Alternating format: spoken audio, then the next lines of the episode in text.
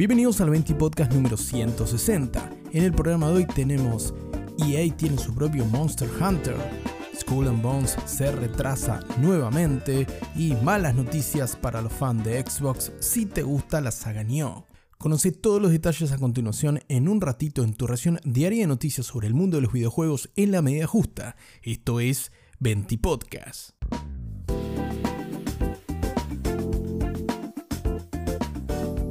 En la primera noticia del 20 Podcast del día de hoy toca hablar sobre Wild Hearts, el nuevo título de Electronic Arts desarrollado por Omega Force, el estudio de Koei Tecmo, reconocido principalmente por la saga Dynasty Warriors. Si bien en este Wild Hearts el estudio oriental toma bastante de la estética japonesa y sobre todo de la época feudal, este nuevo título apunta al público extranjero, apunta al público de Occidente, entre otras cosas como destacaron sus directores en una reciente entrevista al sitio IGN. En esta entrevista, publicada en IGN.com, los directores Kotaro Hirata y Takuto Edagawa destacan algunas características del juego, como su similitud con Monster Hunter o como también con la saga Tokyuden desarrollada por la propia Omega Force. Los creativos japoneses, reconocidos principalmente por su trabajo en los Musou, con los Dynasty Warriors, que son estos juegos de acción en la que combatimos contra cientos de personajes en pantalla y parece que le estamos pegando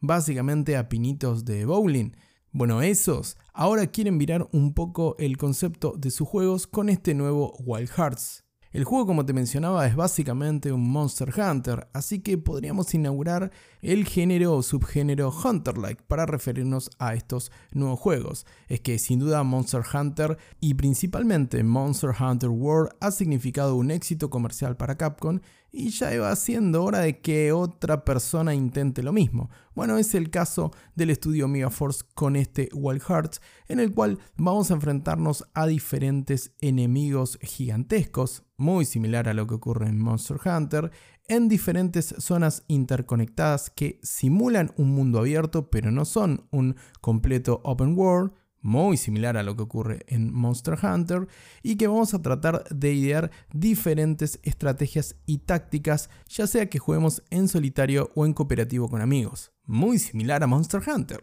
No obstante, los responsables de este Wild Hearts en esta entrevista al sitio IGN han destacado, por ejemplo, que el ritmo de combate va a ser un poco más trepidante de lo que podíamos esperar y no tan táctico y tan pausado como ocurre en la saga Monster Hunter, aunque tendremos obviamente momentos más pausados y momentos más frenéticos según cómo aprovechemos las ventajas y las mecánicas del gameplay de este Wild Hearts. Además, vamos a contar con unas construcciones que se van a poder desarrollar en tiempo real y de forma inmediata durante los combates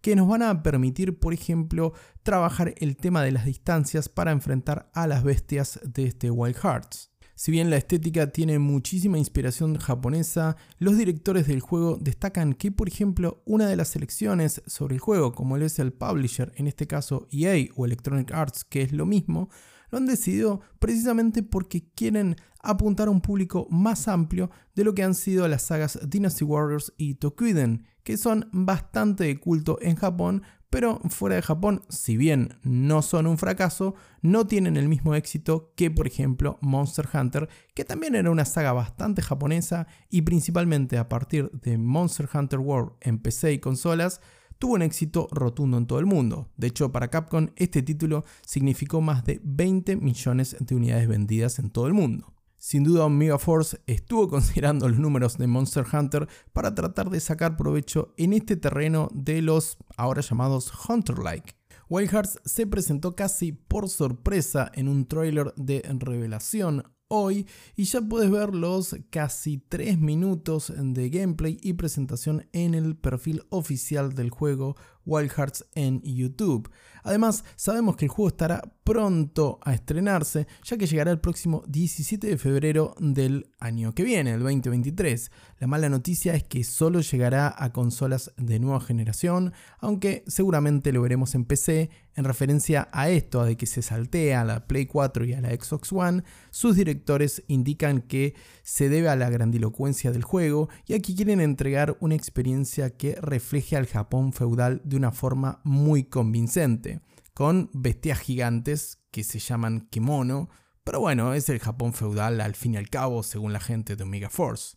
Así que esperemos saber más de este interesante Wild Hearts y si el mundo de los Hunter-like, así ya los bautizamos desde ahora, se sigue expandiendo con nuevas propuestas además del exitoso Monster Hunter.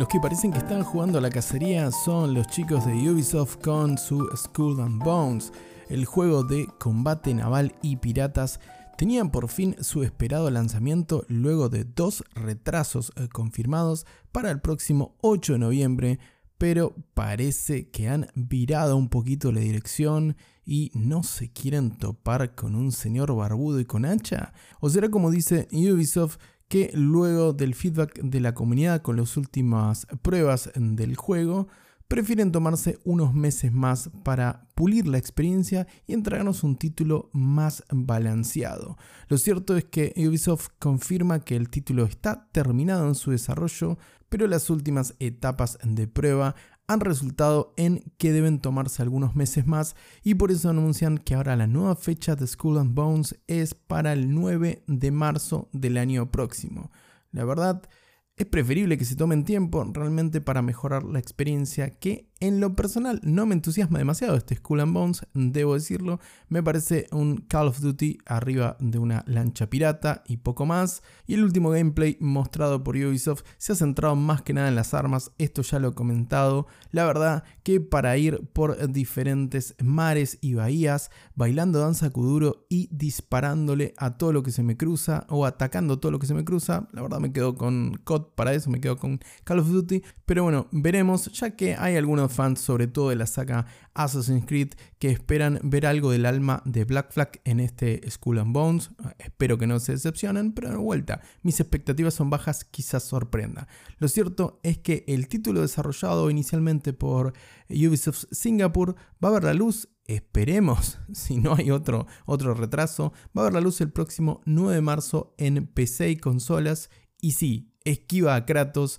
porque lanzarlo el 8 de noviembre, cuando menos parecía un poco audaz, si bien la experiencia es completamente diferente, estamos hablando de una aventura con combate naval y acción, un juego netamente enfocado al multijugador, que la verdad dista mucho de la experiencia que nos puede entregar God of War con su próximo Ragnarok. No obstante,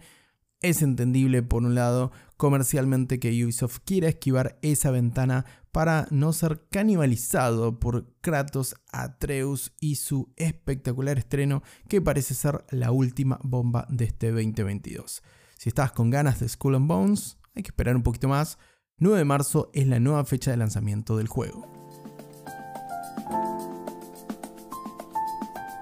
Hablando de estrenos, toca hablar un poco de Team Ninja, su próximo Wallon Fallen Dynasty que llegará próximamente a PC y consolas, y una confirmación un tanto agria para los fans de Xbox más puntualmente, ya que el director de la saga Nioh y productor en este Wallon Fallen Dynasty de parte de Team Ninja, ha confirmado que la saga Nioh no va a llegar, al menos por lo pronto no hay planes de que llegue a consolas Xbox. En una reciente entrevista con el sitio Video Game Chronicle, Fumihiko Yasuda, quien es productor de este nuevo Wolong Fallen Dynasty y fue director de la saga Nioh, confirmó que por el momento no les interesa que Nioh esté en Xbox, no porque desprecien el ecosistema de Xbox, sino porque simplemente no lo ven como viable de momento. Eso sí, anticipan que el próximo juego de la compañía no solo va a llegar a consolas Xbox, sino que además va a llegar a Game Pass desde el primer momento.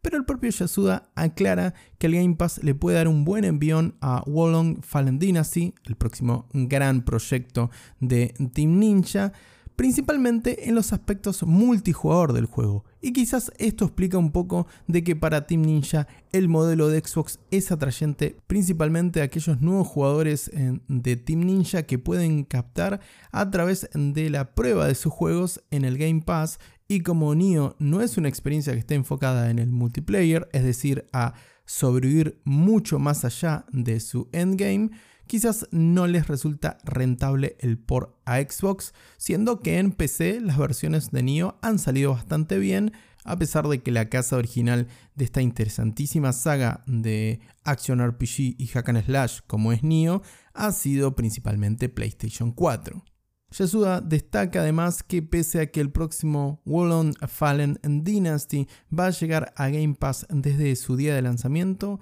no han cambiado nada con respecto al diseño del juego ni han hecho modificaciones específicamente pensando en el servicio de suscripción de Xbox. Como un poco reticentes, sabemos que la cultura japonesa en general es bastante conservadora, al menos lo que sabemos desde aquí, desde estas latitudes, pero un poco reticente Yasuda a cómo funcionará el, su próximo juego en Game Pass como diciendo, palabras más, palabras menos, bueno, si vienen más jugadores porque prueban eh, juegos de Team Ninja, en este caso a través de Wolong, a través del Game Pass, bueno, bien. Y si no vienen, igual nosotros tenemos eh, juegos exitosísimos que la verdad tiene su historia Team Ninja como para no tener que andar, si se quiere hablando mal y pronto, arrastrándose por un par de ventas o un par de jugadores más en Game Pass. No obstante, esta es una noticia un poco agridulce porque sabemos que vamos a tener a Wolong desde el primer día, el próximo juego, como te decía, de acción, RPG, hack and slash,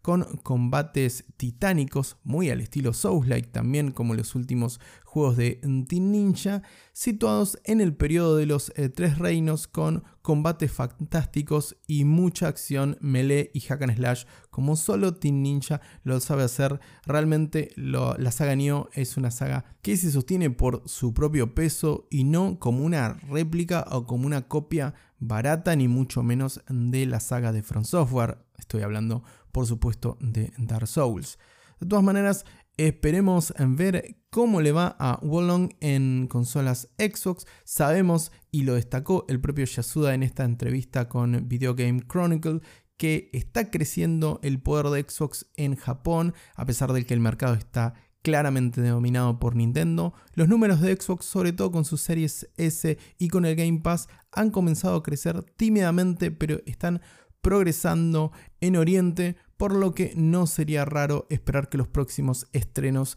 de Team Ninja salgan en Game Pass, al menos si son eh, multijugador, porque esto está muy claro en la nota que puedes leer, como te decía, a través del sitio Video Game Chronicle, en el que Yasuda destaca, el Game Pass no sirve porque tenemos componentes multijugador. Si quieres jugar una historia enfocada al single player como Nioh,